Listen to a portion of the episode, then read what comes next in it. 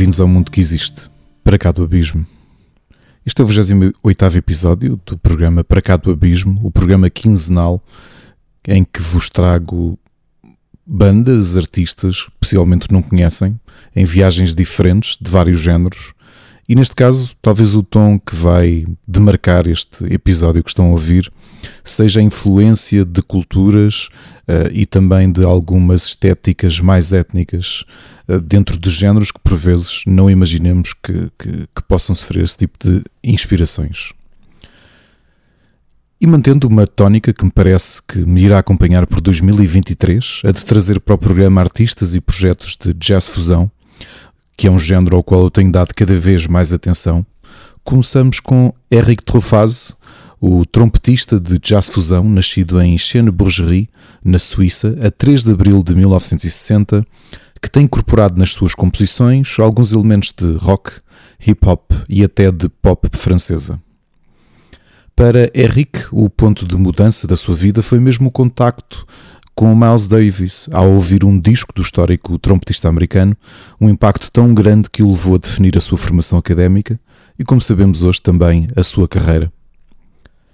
Apesar de existirem muitos períodos distintos da carreira, da criatividade e composição musicais de Truffaut, o que vos trago hoje é um período da década passada onde o trompetista suíço naturalizado francês nos trouxe uma abordagem mais melancólica e introspectiva do seu jazz fusão.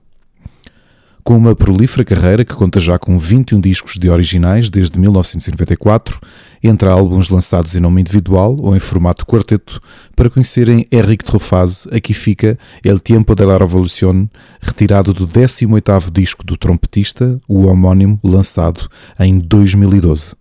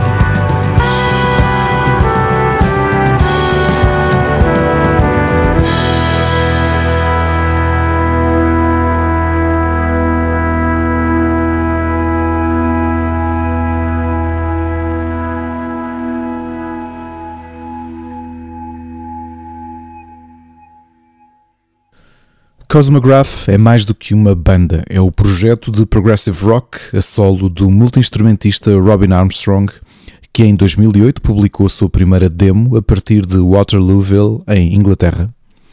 Cosmograph evoca um período estético muito específico do rock progressivo, mesclando a aura do rock clássico dos anos 70 com uma roupagem contemporânea, por vezes resvalando musicalmente no neo-prog iniciado nos anos 80.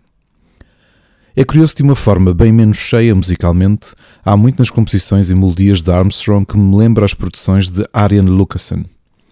Provavelmente porque ambos os músicos bebem das mesmas inspirações e é também possível que o histórico compositor holandês seja, quem sabe, uma das inspirações para Cosmograph.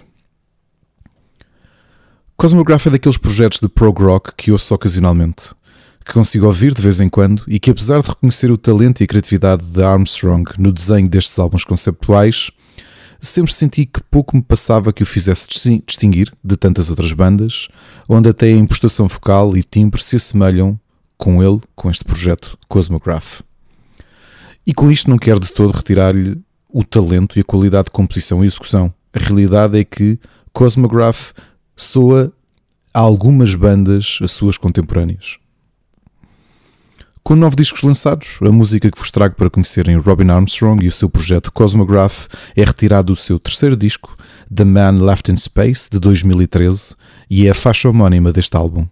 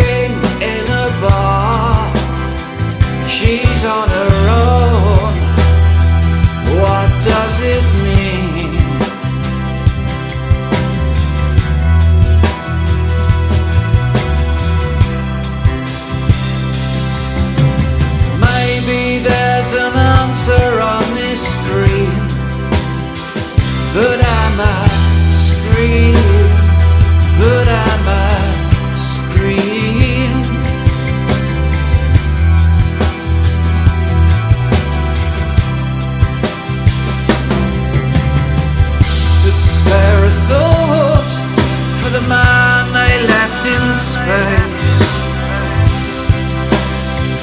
He lost the human race. He stretched too far. The man they left in space.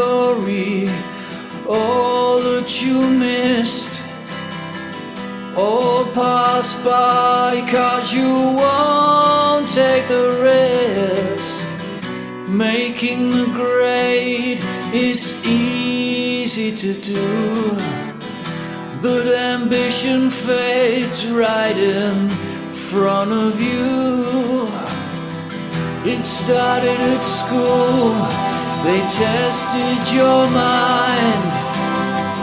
You failed to ignite, you got left behind.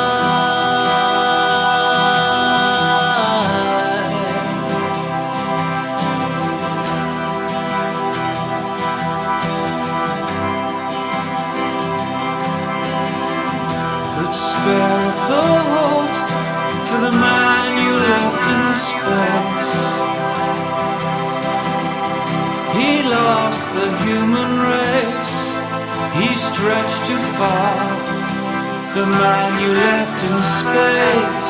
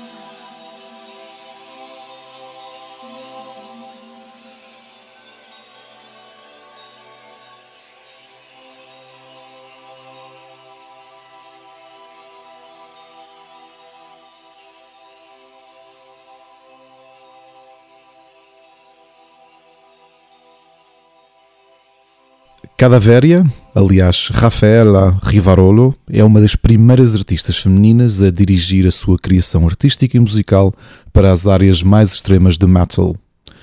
Nascida a 31 de maio de 1972 em Turim, em Itália, Cadavéria é uma histórica vocalista e teclista de metal que inscreveu seu nome na história do género quando, em 1992, integrou a também ela histórica banda de black metal sinfónica italiana, os Opera Nine. Cadavéria e Flegias, baterista dos Opera Nine, acabariam por sair em 2001 da banda, formando um novo projeto, Cadavéria, o nome da banda escrito com caixas altas para distinguir do pseudónimo da artista. Uma particularidade com os restantes membros dos Cadaveria, incluindo Alberto Gaggiotti, que respondia em Opera 9 por Flagius, é que todos os restantes membros da banda, à exceção de Rafaela, adotariam os nomes de vilões de filmes de David Lynch.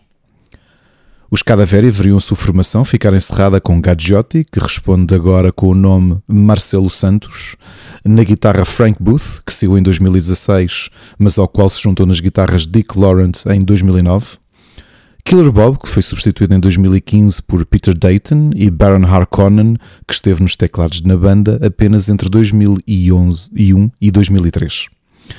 Os Cadaveria, com o seu dark metal, com muitos lives também de black metal, demonstram a versatilidade da histórica Cadaveria, entre os seus guturais aterradores, que intercala com voz limpa, especialmente nos refrões, num ambiente mais próximo do gothic rock e do gothic metal. Com sete discos lançados, para conhecerem Cadaveria, a banda e a vocalista, aqui fica Emptiness, retirada do disco homónimo de 2022.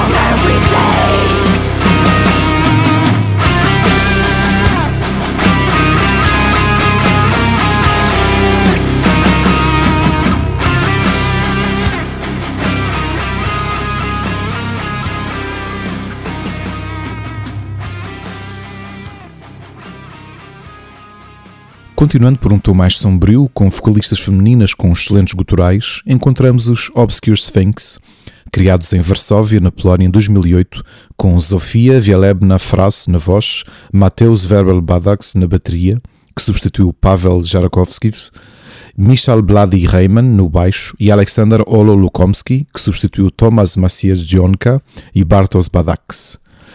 Esta banda de sludge e doom metal traz-nos letras tão angustiantes como o ambiente das suas músicas, com Sofia a cantar e a gritar sobre dor, solidão e tristeza de forma desesperante. É curioso como em muitas das suas músicas a banda polaca quase se aventura numa mistura suja de post-rock, com largos momentos introspectivos instrumentais que retiram a mudança de tom da sua identidade predominantemente sludge. Apesar de serem uma banda relativamente recente, a sua sonoridade e originalidade agraciou-os com alguns prémios dentro da imprensa especializada e tornou-os uma das bandas de sludge e doom contemporâneo que mais destaque têm tido nos últimos anos. Com apenas três discos de originais e dois ao vivo, para conhecer os Obscure Sphinx, esta é Nothing Left, retirada do último disco da banda de 2016, o aclamado Epitaphs.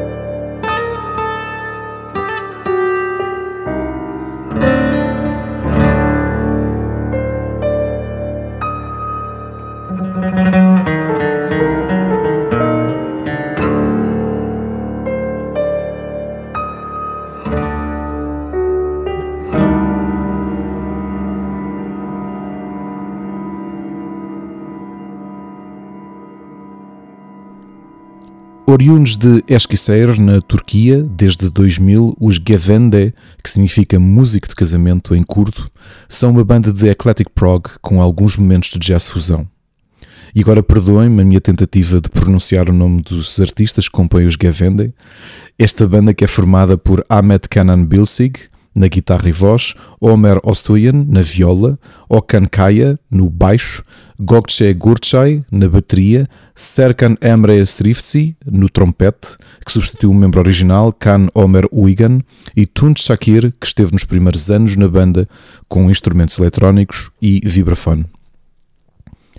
Com uma vontade de integrar estéticas e influências distintas no seu ecletismo musical, os Gavende partiram em 2006 numa viagem de três anos pelo Irão, Paquistão, Índia e Nepal, partilhando o palco e o dia a dia com muitos artistas locais e integrando toda essa experiência musical a partir do seu segundo disco, lançado em 2011, de uma carreira que conta com três discos de originais e um ao vivo. Os Gavende têm uma sonoridade única e é curioso que, apesar da Turquia não ser um país que rapidamente associamos ao prog rock, aquilo que a banda turca produz é verdadeiramente único, envolvente e memorável. Para os conhecerem, esta é Arkvarium, retirada do segundo disco de 2011, Sen Balik da Gilsen Ki.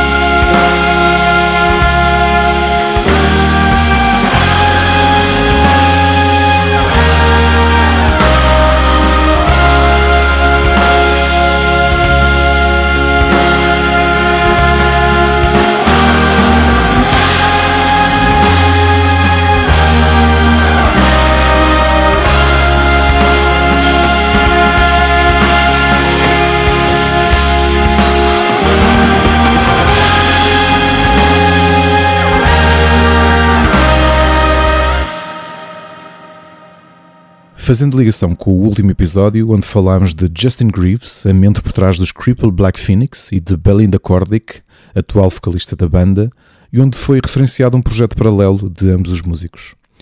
Esse projeto é a Cedelan, um duo de crossover prog que conta com estes dois músicos numa abordagem diferente da sua banda de origem, mais experimental e muitas vezes mais depurada, despida musicalmente e muito mais crua no seu ambiente. Este ambiente, que é mais soturno e melancólico, onde a voz quase angelical de Cordic acaba por servir de contraste ao que ambos produzem em Cripple Black Phoenix, com uma suavidade envolvente que nos faz crer que a dupla produza novos lançamentos, para além dos apenas dois discos de originais com que nos presentearam desde o início do projeto, em 2014. Retirado do álbum de estreia dos Cedalan, esta é Beneath the Sea, do disco The Fall de 2014.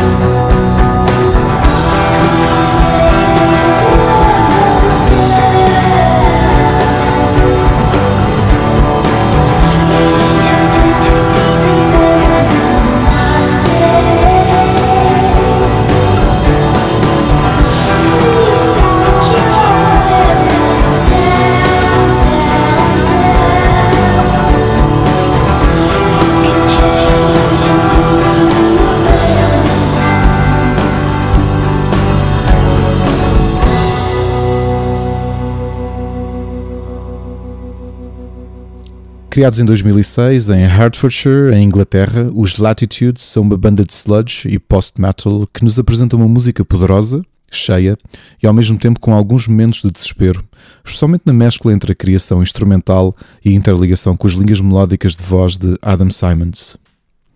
Os Latitudes contam na sua formação com John Lyon no baixo, Mike Davies na bateria, Tim Blythe e Adam Crowley nas guitarras e Rick Harper, teclista fundador, fundador da banda, que viria a sair sem substituição há alguns anos. Com um peso e definição muito interessantes na sua composição de riffs, que contribuem para a aura quase assombrada das suas músicas, numa abordagem de metal notoriamente contemporânea em termos de composição, mas também de produção e masterização. Com quatro discos e um EP lançados desde 2007, Apesar da sua notória qualidade técnica e musical, algo tem impedido os Latitudes de alcançar o reconhecimento que outras bandas congêneres alcançaram. Facto que nem a partilha de palco com bandas como Death Heaven e Cult of Luna, ou terem tido como produtores Chris Fielding, dos Napalm Death, ou James Plotkin, dos Suno, mudaram. Para conhecerem os Latitudes, esta é Antichamber, retirada do disco de estreia da banda inglesa, Agonist, de 2009.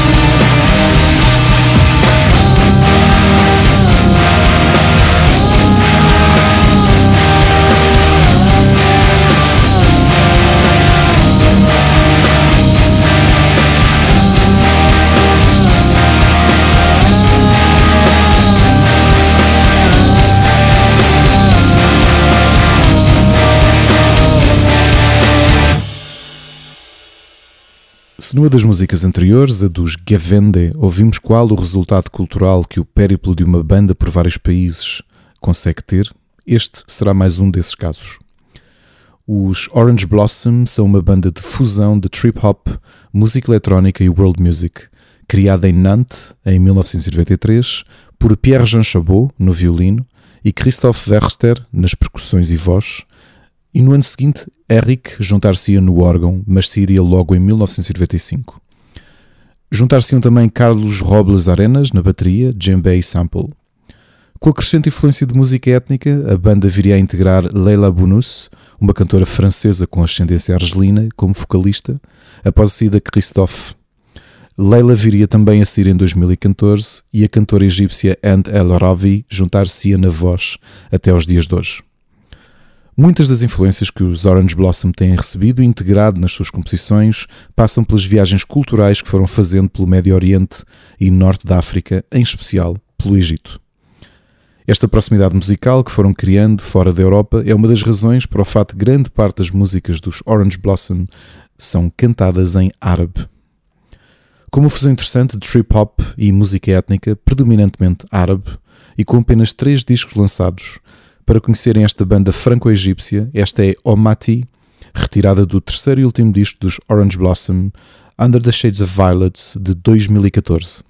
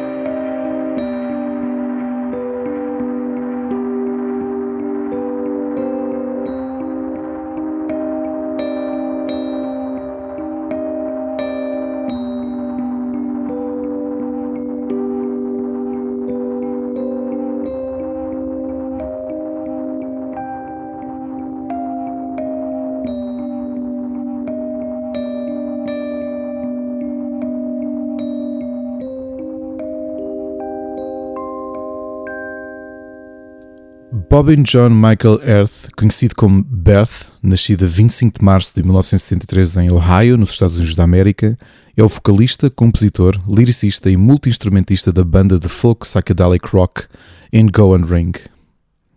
Berth, ou a versão abreviada B, que atribui como homenagem ao seu pai que foi apicultor, é uma figura caricata da música folk. Um quase ermita, isolado, que tenta ao máximo utilizar instrumentos renascentistas como um trovador da era moderna e que curiosamente tem também uma ligação familiar a um dos fundadores do movimento religioso Mormon. Berth, inclusivamente, constrói os seus próprios instrumentos e é também um autodidata em dezenas de instrumentos musicais diferentes. Com uma sonoridade que remete para um cruzamento magnífico entre elementos da música folk e composições mais introspectivas contemporâneas, In Go and Ring é um dos dois projetos deste prolífero compositor e multi-instrumentista. In Go and Ring conta com algumas colaborações de outros músicos nos concertos ao vivo, ainda que em alguns casos Berth interprete músicas suas sozinho, acompanhado apenas por um instrumento. Com cinco discos de originais compostos por Berth para o projeto In Go and Ring, esta é Wind That Cracks the Leaves, retirado do segundo disco de 2002, Hazel Steps Through a Weathered Home.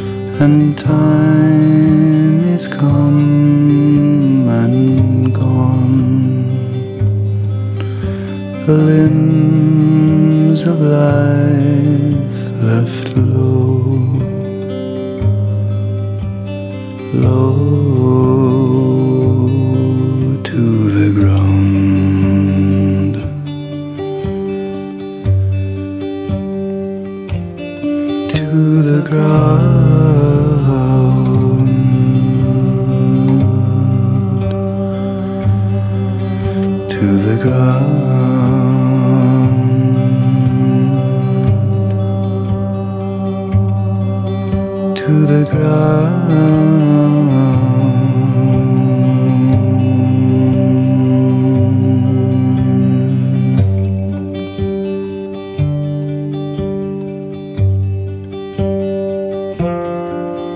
The sight that holds my eyes has made the lovers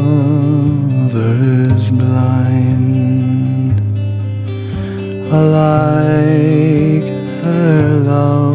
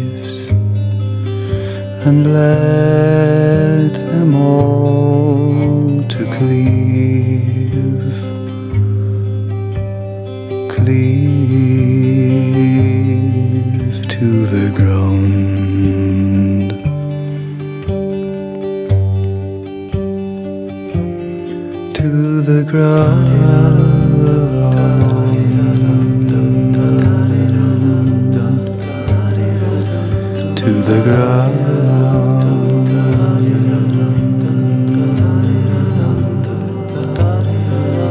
To the ground.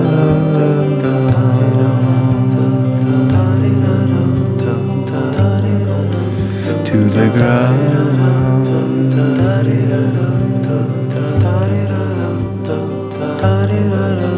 To the Um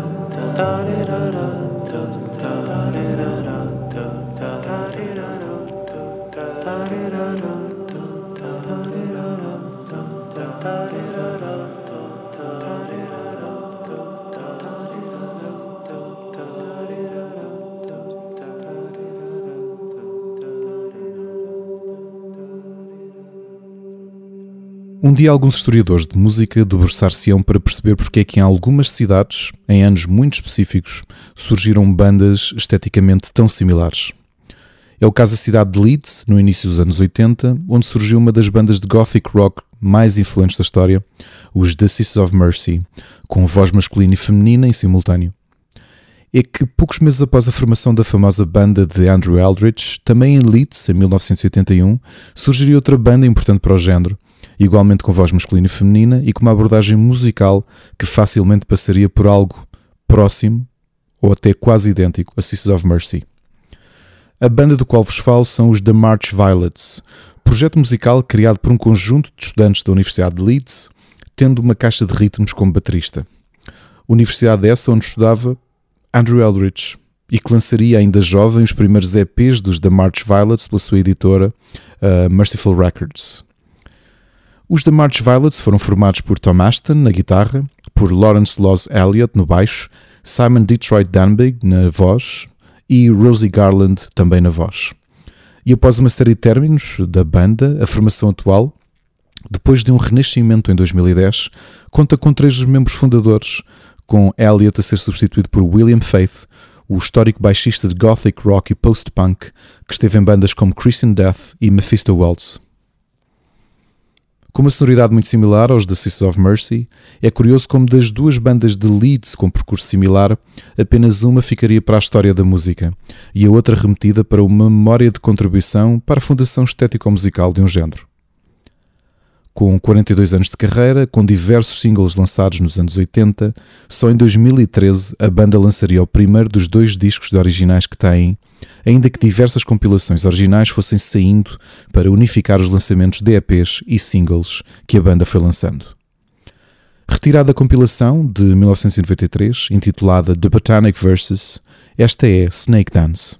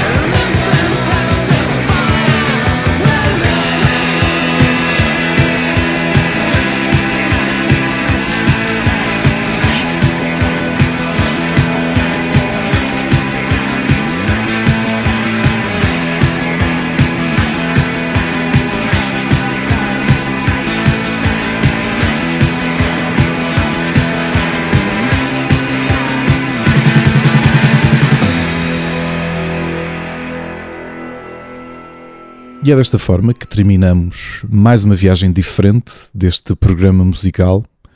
Fico alguma curiosidade, se quiserem partilhar nas redes sociais, se destes 10 artistas, 10 bandas, já conheciam algum.